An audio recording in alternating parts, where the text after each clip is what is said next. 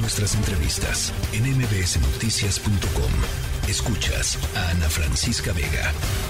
En la línea telefónica el piloto Víctor Santamaría, piloto de Aeromar, está, eh, capitán, está en la terminal 2. Han estallado la huelga, Víctor. Así es, efectivamente. ¿Qué tal? Muy buenas tardes a usted y a todo su auditorio. Gracias por la llamada.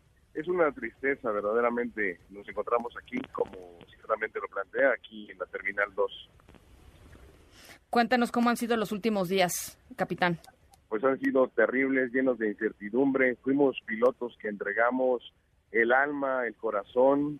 Eh, creímos, creímos siempre en esta empresa, le apostamos todo, señorita, todo.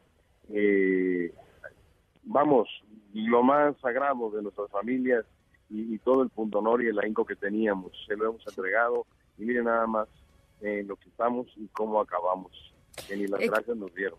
Lo, lo, que, lo que es muy impresionante, capitán, es que esto era una crisis que venía gestándose desde hace tiempo eh, y finalmente eh, pues nadie hizo nada hasta que pasó lo que pasó. Sí, efectivamente, pues ellos prometían y siempre nosotros confiando en esa buena fe del ser humano, ¿no? donde pues la gente siempre queda y al final pues quedaba en eso solamente en quedar porque vivíamos con la esperanza y, con el deseo y queriendo eh, nuestro trabajo, nuestra fuente de trabajo, queriendo la empresa y apostando por todo ello. ¿Se, van a, ¿Se van a quedar ahí, eh, capitán? Aún no tengo conocimiento si nos quedaremos. Eh, venimos a, como usted lo comentó ciertamente, al estallamiento de la huelga pero no tenemos indicaciones aún. ¿Cuáles son las estrategias sobre la mesa? Sí, sí, claro, claro, todo, pues esperamos hasta el final, que fuimos guerreros de lucha, entregamos todo, como le digo, ¿no? Ya. Pero bueno, así fue.